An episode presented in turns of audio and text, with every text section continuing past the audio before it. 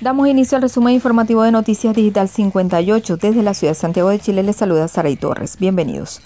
Caso Tomás Bravo. Formalizan a tío abuelo del menor por homicidio calificado.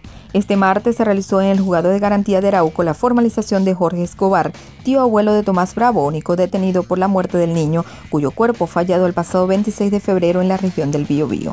El fiscal a cargo de la investigación, José Ortiz, formalizó al detenido por el delito de homicidio calificado Luego de esto pidió la medida de prisión preventiva por tratarse de un peligro para la sociedad. Durante la formalización de Jorge Escobar, la Fiscalía informó la causa de muerte del niño. En la audiencia, el fiscal jefe de Arauco, José Ortiz, sostuvo que el menor falleció producto de una asfixia, señalando como autor del homicidio al único detenido por el caso. Por otro lado, el cuerpo de Tomás continúa en el Servicio Médico Legal de Concepción en la región del Biobío, donde se están realizando las pericias para aclarar las causas de su muerte, mientras que la familia sigue a la espera que sea entregado para poder realizar el velorio y el funeral. Avanzamos con más información en nuestro portal web digital58.com.be. Piñera anuncia que buscará extender el estado de catástrofe.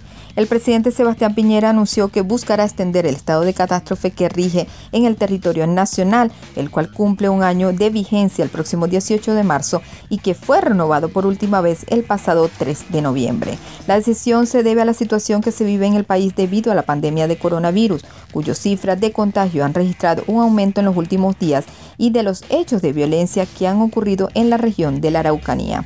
El mandatario señaló, vamos a aplicar el Estado de Derecho. Hoy día tenemos un estado de emergencia que permite la colaboración de las Fuerzas Armadas. El estado de sitio solo dura 15 días. En cambio, el estado de catástrofe puede permanecer en el tiempo y el problema de la Araucanía requiere más de 15 días. De esta forma, la extensión regirá en el país por 90 días más en el marco de las medidas para evitar la propagación de casos de coronavirus y adicionalmente para ayudar al orden público en la Araucanía. En este sentido, precisó que ahora que la extensión va a superar un año, tiene que ir al Congreso y por tanto en los próximos días vamos a enviar un proyecto de ley.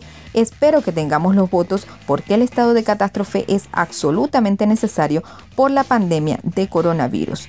El pasado 13 de diciembre había sido la última vez que se había extendido la medida que permite de forma excepcional restringir las libertades y los movimientos de las personas y tomar medidas como cuarentenas y toque de queda.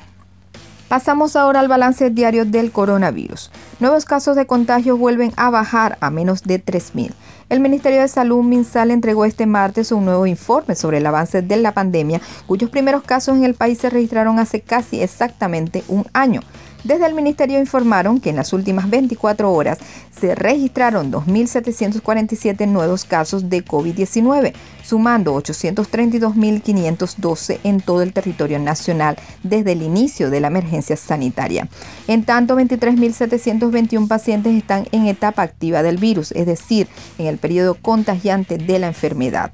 Por otro lado, el Departamento de Estadísticas e Información de Salud DEIS confirmó la muerte de 24 pacientes, por lo que la cifra de fallecidos aumentó a 20.684. Con respecto a los pacientes internados en unidad de cuidados intensivos UCI, se reportó que hay 1.683 personas en unidades en todo el país, de los cuales 1.559 están conectadas a ventilación mecánica invasiva. Y cerramos con la siguiente información. Minsal informa que 3,5 millones de personas se han vacunado en Chile. El Ministerio de Salud publicó un nuevo balance sobre el proceso de inoculación masiva que se está llevando a cabo en Chile con el fin de frenar COVID-19. Respecto a las cifras totales, la cartera ministerial informó que 3.512.326 personas se han vacunado hasta ahora en cuanto a las edades y considerando que mientras más edad es más alto el riesgo por la infección del coronavirus, la gran parte de los vacunados son adultos mayores. En concreto, 2.259.013 personas del total que recibieron la inoculación tienen más de 60 años. Además, en relación a los géneros de quienes recibieron la inyección, se especificó que el 59% son mujeres y el 41% son hombres. Y así finalizamos con las informaciones. Los invito a seguirnos a través de Instagram, arroba digital-58. Además, puedes suscribirte a nuestro canal de Telegram, Noticias Digital 58. Recuerda que somos digital58.com.be, periodismo web de verdad. Desde Santiago de Chile reportó Saray Torres con el CNP 13614. Nos escuchamos en la próxima entrega.